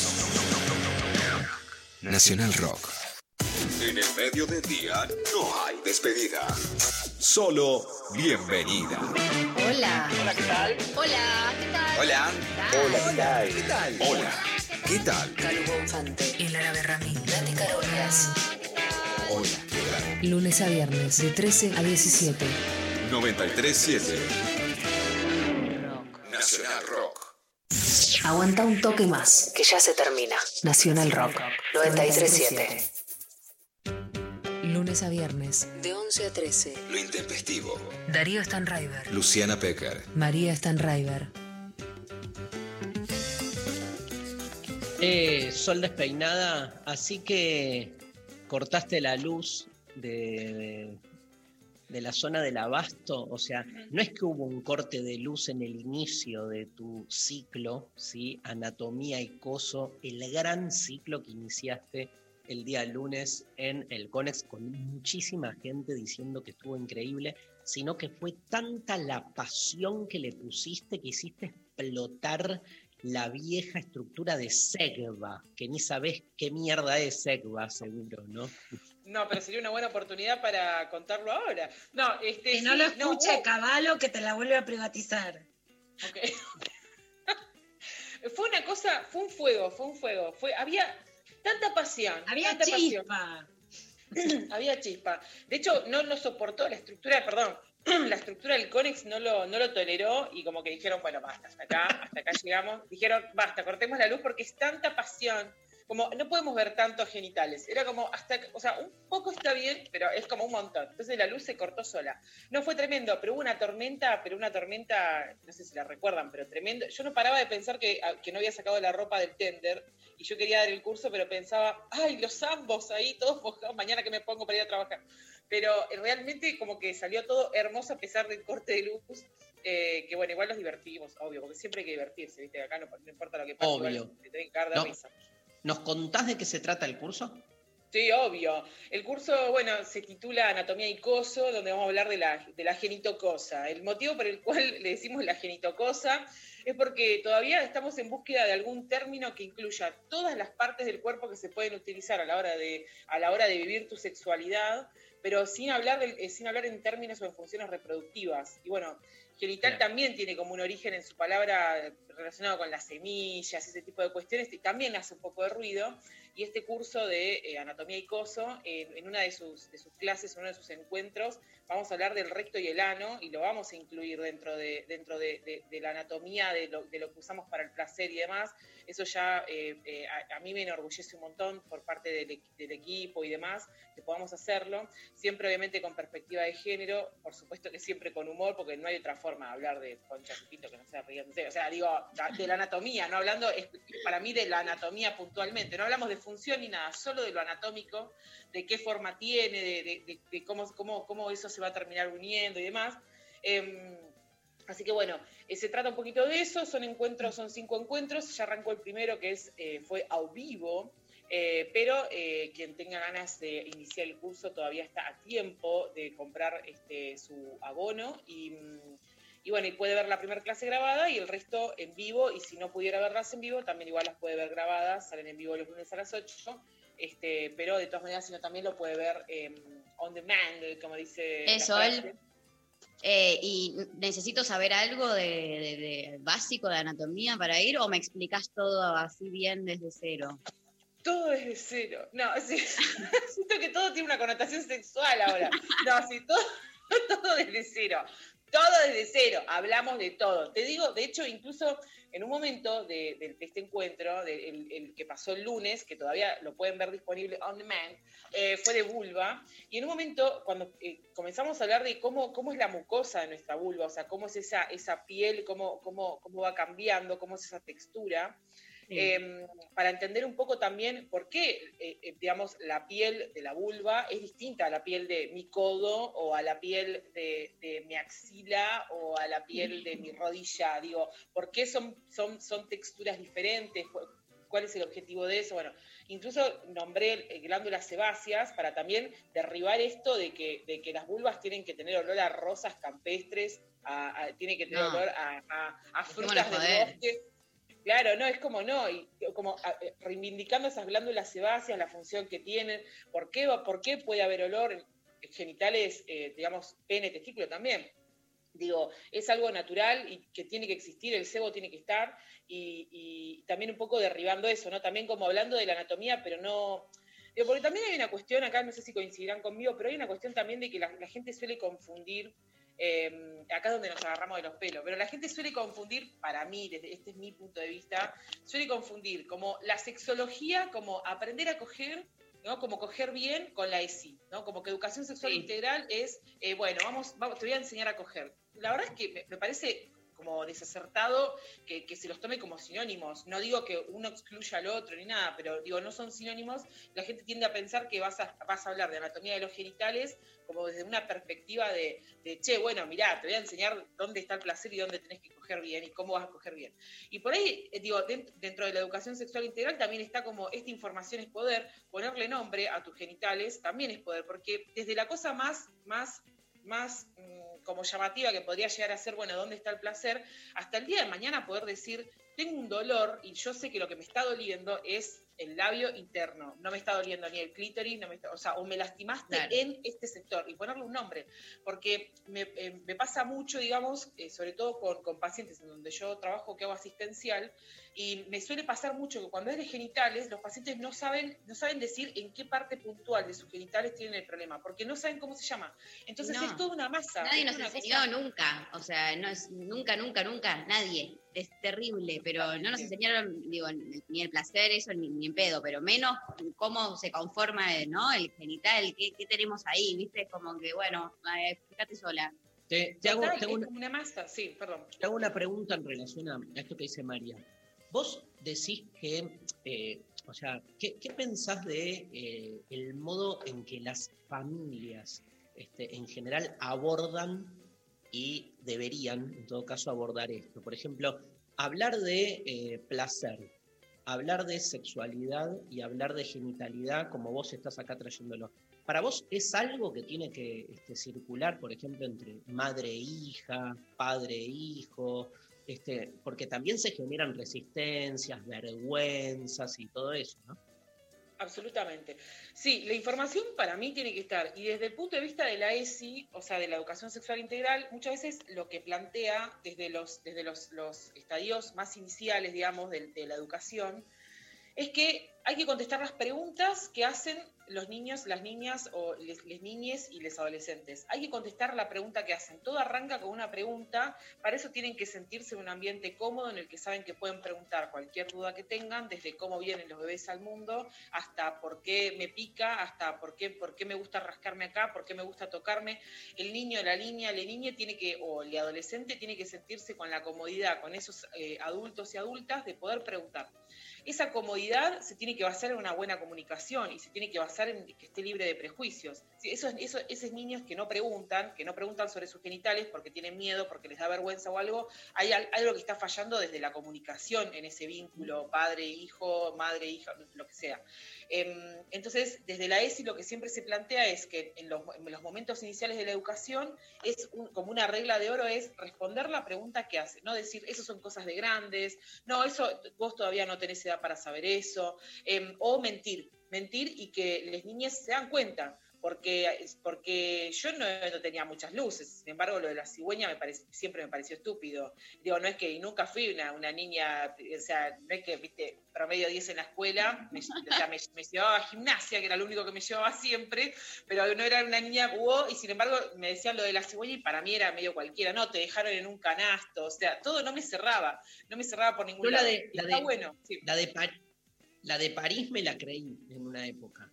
Este, La- porque además era, era el momento en que María Elena Walsh cantaba Manuelita y que también se fue a París y no sé por qué ligué, como que se iba a París y volvía de París, o sea, París se me volvió. Y bueno, después me dediqué a la filosofía francesa, obvio, Derrida, Foucault, o sea, nada de eso. Ok, bien. Bueno, ahí supiste cómo canalizar todas esas dudas, esas inquietudes. Está muy bien. Pero bueno, quizás, digo, la importancia de, de- de- de- desde la ESI, digo yo, ¿no? De responder con, con la verdad. Para eso, esas generaciones posteriores tienen que tener la verdad, tienen que tener esa información también. Por eso digo, es un arrastre y es un círculo, es una espiral. de Pero mi pregunta- digamos. Déjame, perdón. te- te- no, te pregunto esto, esto, esto más. ¿Es algo que, digo, los padres tienen que promover como instancia de diálogo o esperar que los hijos pregunten? Es No, una hay buena que pregunta. promover, hay que promover las instancias de diálogo. La educación sexual sí se pone en las escuelas de manera obligatoria para también que aquellas familias que no lo hacían y en general no lo hacen no solo por valores o ideología, en muchos casos es porque ejercen abusos para que los chicos no queden como sujetos de la propiedad privada, de la patria potestad, de la familia, sino que también sea de las escuelas. Pero eso no deslinda no solo la responsabilidad, sino el diálogo, digamos, ¿no? Por supuesto que, como dice Sola, hay que ir esperando qué te preguntan porque son distintos los temas. Pero, por ejemplo, decirle, no te puede tocar nadie que no quiero, no tienen que existir secretos, es la gran vacuna contra el abuso sexual. Entonces eso en la familia hay que promoverlo. Vos puede haber un punto de la sexualidad donde vos le decís, bueno, usa preservativos y no vas a estar encima todo el tiempo en algo invasivo de la sexualidad de un hijo o de una hija, pero sí hay que mantener el diálogo. Yo me acuerdo eh, como esta cosa de tener la charla que se armaba, ¿no? Cuando ¿La sos- charla con, con tu papá, con Darío? Quiero Bueno. saber qué- cómo fue esa charla. No, no, no, no es momento. No, yo mi recuerdo, pero no sé si alguien en algún momento cuando yo era chiquita me dijo, mamá y papá, eh, eh, o, o cuando, como para tener un pibe, se abrazan, se quieren mucho, se abrazan mucho, muy fuerte, muy fuerte, muy fuerte, y como que entra una semillita en La semillita de mamá y salís vos. Fue medio así, yo no sé, capaz que tenía cuatro o cinco años, me parece que iba por ahí. Pero bueno, más allá de eso, que hay algo como de, la, de, de- de- tuve la charla o vas a tener la charla, que también se, se hablaba también en películas, ¿no? Algo de cuando sos medio puber, de tener la charla de que tu papá viene, o tu mamá, o quien sea, tu tutor, lo que sea, viene y te dice, como te explica cómo, ¿no? Cuidarte, qué cosas hacer, qué cosas no, y que es como un momento medio traumático de tipo, ay, bueno, me hablan cuando vienen y me dicen un montón de cosas que son que a mí me dan un montón de vergüenza y me tengo que poner carita de ok, pero de construir ese, ese tabú también, ¿no? Y salir de, de que general- esa situación sea tan traumática para un, un puber, está bueno. Porque en general, además, eh, el, el puber ya lo sabe, lo que el- el- en general, digo, ¿eh? lo que los padres van a contarle, este, en general ya lo sabe, pero obviamente, digamos, la instancia del diálogo para mí es la experiencia del diálogo. Importa más esto que decía Lula antes, la comodidad de, de- de sentir que es algo que circula y entonces que está abierto el camino de la, de, la comunicación, que lo que se dice. Me parece que importa más que se arme el diálogo que este, la batería de cosas que ahí se, se hablan, que en general se saben, ¿no? En general. Y ahí es interesante, a ver, Dari, para triangular con Sol. O sea, que muchas veces se cree que los adolescentes saben, ¿viste esta idea de la tecnología? Que la tecnología es cierto, ¿no? O sea, mi hija sabe mucho más que yo, claramente, y es la que me ayuda a todo, ¿no? Pero no es que saben tanto de sexualidad o de su cuerpo, en, en realidad muchas veces se cree, ya saben, y a lo mejor lo que vieron es porno, vieron una foto, vieron WhatsApp. ¿Cuántos saben, les chiques, cuántos sabemos nosotros esto de nuestro cuerpo. Sol, de, de la anatomía, de las enfermedades de transmisión sexual, de anticonceptivos? ¿Cuánto se cree que ya se sabe todo y cuánto se sabe en realidad? No, y además, per- eh, perdón, no sé si la pregunta fue para responder, pero quiero sumar otra cosa. Pero además, em, también se cree que en la adolescencia es como, como el boom hormonal, como de, bueno, acá están, vos pensás que están, que están que, se juntaron a estudiar, pero en realidad que están haciendo una orgía en la habitación, no están estudiando matemáticas, están haciendo una orgía con 50 adolescentes más, y la verdad que por ahí se están mirando con cara de, de cuántos agujeros tengo, se están preguntando todavía eso, ¿no? Como están, están googleando cómo me pongo un tampón, y también está eso que se asocia. Y de hecho también, ojo, también es, es bastante eh, choto en ese sentido porque también sucede que está este concepto de que siempre la, primera relación sexual la vas a tener en la adolescencia y hay personas que no la tienen en la adolescencia porque no quieren, porque no surgió, porque no se dio la oportunidad, porque por el motivo que sea, por ahí tienen 30, 40, 50 años, no tuvieron nunca una, una- una relación sexual y están patologizados como, ah, como no la tuviste en la adolescencia, sos, o sea, hay algún problema. Y tengo, yo tengo un montón de amigas que tienen mi edad y nunca han tenido, o sea, tienen mi edad 19, ¿no? No, Tienen mi edad, tienen 31 y este, no han tenido relaciones sexuales y, y- y todo el tiempo se sienten como, sienten como esa cosa de que toda la educación sexual está apuntada a adolescentes, quedan afuera también de eso, quedan afuera de, de- quedan excluidos de- del universo de la educación sexual. Incluso también esto que, que en un momento eh, Darío nombró, y Darío y María nombraron a los púberes, ¿no? Como, de hecho, esa etapa o ese nombre o ese- esa etiqueta de puber, se- esos adolescentes se definen en base, en base al pubis, porque puber viene de pubis y viene de pelos en el, en, el, en el pubis. Si tienen pelos en el pubis, ya son púberes, o sea, una frase Se muy de así, ¿no? Ya te salieron los pelos, como ya estás grande. Fuerte. Claro, y hay una, hay una frase re violina que es si ya tiene pelos, no me acuerdo cómo es Ah, una frase re razón. de violador, horrible. Bueno, ahí tenés otro ejemplo también de, de- de- de- de esta idea que se tiene del inicio de las relaciones. Perdón, Darío. En el, me acordé con esto último, en el banquete de Platón, para que veas de dónde viene. Eh, uno de los discursos que da Pausanias, que es el segundo orador, dice que eh, habla del acto, digamos, eh, pedagógico de relación entre el maestro y el alumno en términos pedófilos, ¿no? Lo que, el- el- lo, lo que se propone ahí es que haya contacto carnal, que es una manera de transmisión del conocimiento. Entonces alguien le pregunta, ¿pero desde cuándo?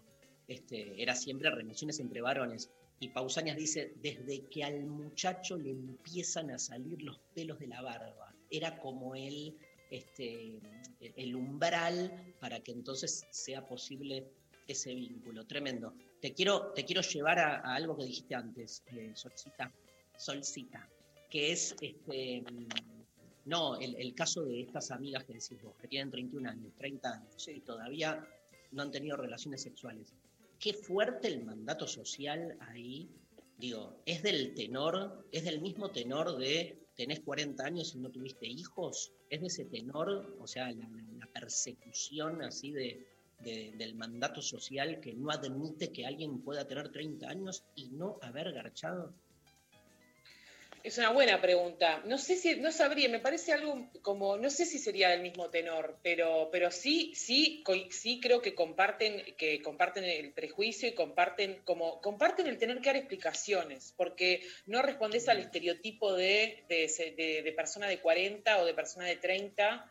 Eh, me parece que va por ahí. Estas personas que yo conozco, eh, en general tienen que, se sienten que se- también se traban a la hora de conocer a otra persona porque sienten que le quieren, le quieren contar, mirá que yo nunca estuve con nadie, y, y esa conversación que, que- que, o sea, ter- termina como, como perdiéndose, perdiendo lo esencial que era, que era al final tener un encuentro sexual con esa persona que te gusta, y termina el protagonista es, ah, bueno, pero vos nunca, nunca fuiste penetrada, o nunca fuiste penetrado, o nunca, no sé, o sea, me parece como súper, eh, también esti- o sea, estigmatizante en ese sentido, y también es, es una...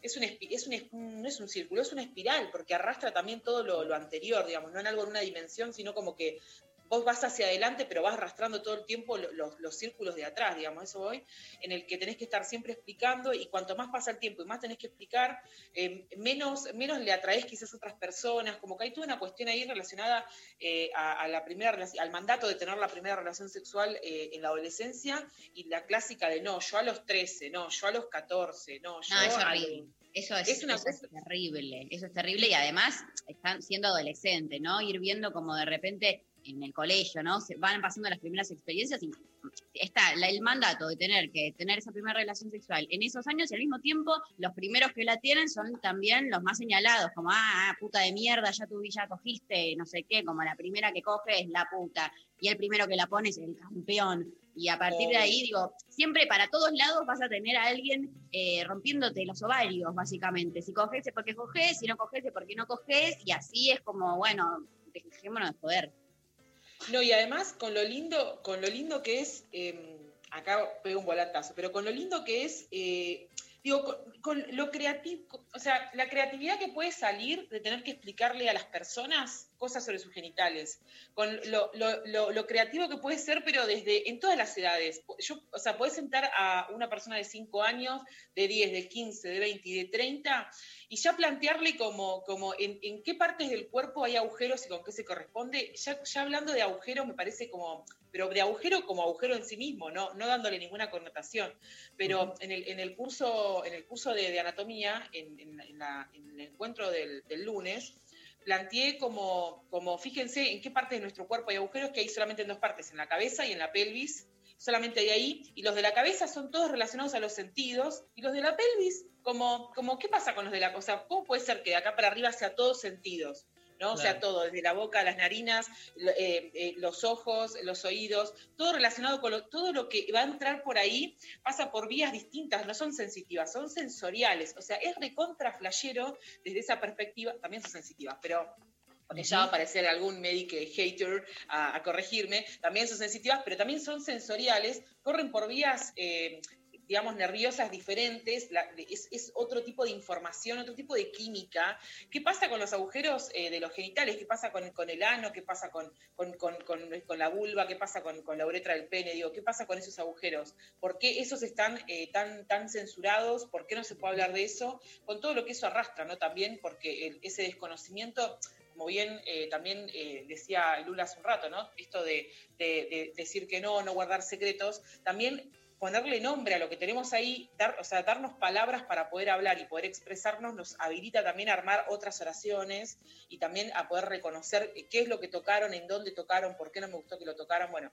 Y también la, la- la pelea, para mí, eterna, no sé si pelea, pero el debate eterno de, que la gente piensa que, que ESI es aprender a coger y, aprender a, disfrutar. Nadie dice que no, que, que- que como una, un- un- una consecuencia de aprender ESI no sea eso, pero piensan que, no sé, bueno, te enseño a usar un juguete sexual, ah, y eso es ESI, qué bueno la ESI. No, eso no es la ESI, la ESI es otra cosa, es algo mucho más, eh, mucho más complejo, no es ni mejor ni peor, es algo distinto, que tiene un vínculo, que puede ser que, que- que tengan algunos puntos en común, pero, pero la ESI va un poco más, más allá de eso. Y en, el, en, el, en, este, en, el, en el curso, digamos, en la primera clase, también me, eh, digamos, me sentí contenta de mostrar un clítoris disecado, o sea, un clítoris de verdad. Pero yo, como persona que le gusta la anatomía, ver, o sea, ver los dibujos de clítoris es como que me, me sabe a poco, es como que digo, bueno, es como que veo como que es una cosa muy así como, como todo, todo muy escolar, pero necesito ver, ver un clítoris disecado, yo quiero ver un clítoris de verdad como es. Bueno, entonces en el curso vemos eso, eh, eh, vemos, eh, tomo- o sea, me voy a la mierda, pero vemos eh, tomografías con reconstrucción 3D en donde se ve el clítoris y la Muy bueno. posición que tiene, como veamos clítoris de verdad. Recordemos, Sol, que este, eh, aunque la primera clase ya pasó, este, el que compra todavía el curso completo tiene acceso a la primera clase, o sea que haría el curso completo, lo que pasa que esa primera clase no la haría en vivo, salvo que se drogue muchísimo y crea que está atravesando el tiempo y volviendo al pasado y viviendo, ¿no? Sería. que también lo recomendamos. No, no lo recomendamos, pero que por qué no. Eso nos lleva al curso que va a dar Darío sobre drogas. Nos lleva- No, pero igual nos- necesito decir, perdón, perdón. No, vos, vos, vos, así No, va- vamos necesito decir, sí, necesito decir que cuando llegué al Conex y vi, y vi las marcas en el piso con las cintas blancas, y vi una que Darío, de- de- decía Darío Z. Y yo sentí como, ¡ah! Tipo, la marca de Darío, como, ¡ah! Tipo, siento que, que hay un halo que me está llegando, y de repente arriba me dijeron, vino un flaco y dijo, eh, Sol, ¿dónde te vas a parar? Eh, acá, acá, acá, me voy a parar. Bueno, rompió la cinta, le puso sol despeinada y la puso ahí, sentí como, ay, no, no, no, tengo una marca cerca de Darío, o sea, alguien que haga algo por mí. Y después cuando se cortó la luz, eh, todos en el CONES coincidimos de que eras vos cortando la luz porque sentiste, que, que sentiste la serruchada de piso. Dijiste, Sol va a venir acá a, a cerrar mi curso y te subiste a la antena, cortaste cables ahí en la tormenta. Te vimos, Darío, te vimos. Quiero aprovechar para hacer la denuncia. Cuando pisaste la marca blanca que está donde va la silla de la que doy clase, sentí algo en el cuerpo. O sea, la verdad que eh, me llegó, me sentí muy mal, pero bueno, respiré. Este, La amenaza. Salí, salí para adelante. Este, Sol despeinada, gracias. Un No, placer. gracias a ustedes por existir, los amo y los extraño. ¿Cuándo vamos a vernos personalmente en- en- ahí en, el, en, el- en- en la radio? No sabemos Dos- todavía. ¿no? 2000 2023, están diciendo. Tengo tiempo para arreglarme, tengo tiempo para preparar algo, tengo tiempo para armar la columna de ese día, de ese primer día, tengo tiempo. Menos mal, esa era la duda, si iba a tener tiempo para arreglarme o no. Bueno, los Ojalá. amo, gracias. Ojalá que pronto. Aguante. Besos enormes. Nos vamos escuchando rapidito una, una canción y venimos con los ganadores de hoy. Banda Los Chinos, Paranoia Pop.